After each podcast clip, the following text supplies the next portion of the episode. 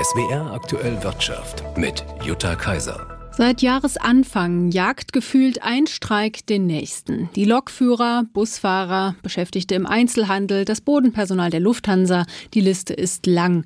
Aber auch wenn vielen Menschen die Lohnforderungen sehr hoch erscheinen, mit 12,5 Prozent und mehr, eine Studie des gewerkschaftsnahen Wirtschafts- und Sozialwissenschaftlichen Instituts WSI zeigt jetzt, es gibt auch einen Nachholbedarf, denn die Tariflöhne haben offenbar massiv an Kaufkraft verloren. Was das bedeutet, kann Thorsten Schulten erklären, Tarifexperte des WSI und das gehört zur gewerkschaftsnahen Hans-Böckler-Stiftung. Hallo, Herr Schulten. Hallo, ich grüße Sie. Ja, Ihre Untersuchung zeigt, wir hatten in Deutschland Ende 2023 Tariflöhne auf dem Niveau des Jahres 2016. Wie kann das sein? Wir hatten eine sehr hohe Preisentwicklung, vor allem in den letzten beiden Jahren, historisch hohe Inflationsraten. Und die haben eben dazu geführt, dass real, also Tariflöhne abzüglich der Preissteigerungsrate, da weniger Kaufkraft in der Tasche ist. Das hängt ja auch damit zusammen, dass die Tarifpolitik immer nur mit einer gewissen Zeitverzögerung auf die wirtschaftliche Entwicklung reagieren kann. Das heißt, die Tarifverträge laufen in der Regel zwei Jahre und dann kam die Inflation und diejenigen, die zum Beispiel gerade verhandelt hatten, gerade Abschlüsse getätigt hatten, hatten gar keine Möglichkeit, da jetzt unmittelbar darauf zu reagieren. Wahrscheinlich gibt es da auch Unterschiede zwischen den Branchen. Wo ist denn der Nachholbedarf am größten? Das sind vor allen Dingen die Industriebranchen, wo die Lohnentwicklung unterdurchschnittlich gewesen ist. Das gilt auch zum Beispiel für das Baugewerbe, was ja jetzt aktuell die Verhandlungen wieder aufnimmt. Relativ gute Lohnabschlüsse haben vor allen Dingen die Dienstleistungsbranchen äh, hingelegt. Aber generell ist das Bild eigentlich doch für alle ähnlich die lange Sicht gibt es nach wie vor noch einen Nachholbedarf, der jetzt auch in der aktuellen Tarifrunde geltend gemacht wird. Müssen die Gewerkschaften jetzt also zu geringe Forderungen aus den Jahren 21 und 22 wieder wettmachen und umso mehr verlangen? Naja, ich würde nicht sagen, dass die Forderungen in diesen Jahren zu gering waren. Also, dass ein Ukraine-Krieg plötzlich stattfindet und dass der diese Auswirkungen auf die Energiepreisentwicklung hat und so weiter, das war ja sozusagen vorher gar nicht absehbar. Aber in der Tat findet jetzt ein Stück weit eine Korrektur statt. Man hat gesehen, dass diese Entwicklung zu massiven Kaufkraftverlusten geführt hat. Und die sollen jetzt sukzessive, wahrscheinlich gar nicht in einer einzigen Tarifrunde, aber doch in den kommenden Tarifrunden wieder ausgeglichen werden. Was bedeutet das denn für die laufenden und noch anstehenden Tarifverhandlungen? Werden die besonders schwierig und langwierig? Das hängt an den Gewerkschaften, das hängt genauso an den Arbeitgeberverbänden. In der Tat haben wir aber eine doch relativ zugespitzte Verteilungssituation, weil letztendlich geht es um die Frage, wer trägt eigentlich die Kosten, diese hohen äh, Preissteigungsraten? Tragen die die Unternehmen, tragen das Beschäftigten, zu welchen Anteilen? Und hier ist die Position der Gewerkschaften, dass es hier doch eine gerechtere, bessere Verteilung dieser Inflationskosten geben muss. Und vor dem Hintergrund kann ich mir schon vorstellen, dass die Tarifauseinandersetzungen doch sehr intensiv und in einigen Branchen sicherlich auch sehr hart werden werden. Sind Sie denn sicher, dass die Gewerkschaften am Ende erfolgreich sein werden? Denn der Widerstand vieler Arbeitgeber ist ja groß. Sicher kann man da nie sein, wie am Ende solche Tarifauseinandersetzungen ausgehen. Was die Gewerkschaften aber feststellen können, ist, dass sie doch einen erheblichen Zuspruch nicht nur aus ihrer eigenen Mitgliedschaft, sondern von den Beschäftigten, von den Arbeitnehmerinnen insgesamt erleben. Wir haben das im letzten Jahr gesehen. Es hat sich auch sehr positiv bei einigen Gewerkschaften in der Mitgliederentwicklung ausgemacht, wo erstmals ja seit langem wieder positive Mitgliederzuwächse verzeichnet werden konnten.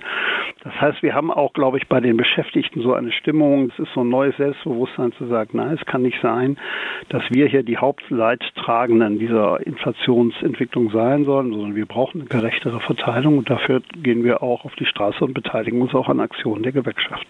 Herr Schulten, vielen Dank für Ihre Zeit. Ja, gerne. In vielen Städten und Gemeinden, auch in Baden-Württemberg und Rheinland-Pfalz, hat der Glasfaserausbau begonnen oder er ist zumindest angekündigt. Und darauf freuen sich einige Menschen. Sie erhoffen sich für die Zukunft eine bessere, schnellere und stabilere Internetverbindung.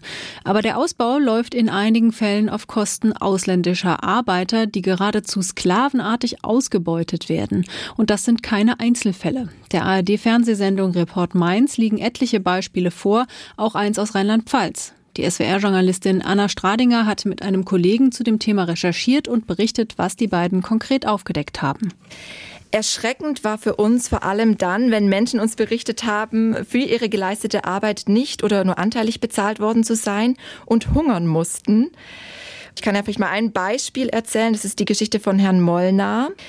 Er ist äh, für den Glasfaserausbau mit seiner schwangeren Frau und kleinen Tochter aus Ungarn nach Deutschland gekommen. Sein Lohn habe er dann nur anteilig bekommen, erzählt er uns. Und das war so wenig, dass er sogar mit seiner Familie Pfandflaschen sammeln ging, um sich Brot kaufen zu können hier.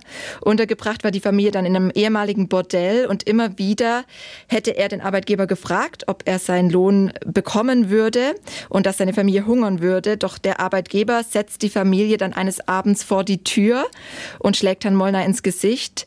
Die Familie hat kein Geld, um sich die Rückfahrt zu leisten, erzählen sie uns. Und am Ende springt dann die Stadt ein und zahlt das Ticket zurück nach Ungarn. Was das Bundesarbeitsministerium zu Fällen wie diesem sagt und wie die Politik Ausbeutung verhindern könnte, das erfahren Sie bei Report Mainz heute um 21.45 Uhr im ersten. Der europäische Gaspreis ist aktuell sehr niedrig, aber das ist eben nur der Preis für Gas, das Energieversorger jetzt einkaufen. Die hohen Beschaffungskosten aus den zurückliegenden Jahren in der Energiekrise sind teils noch nicht beglichen und das beschäftigt derzeit viele Verbraucherzentralen und Mietervereine deutschlandweit.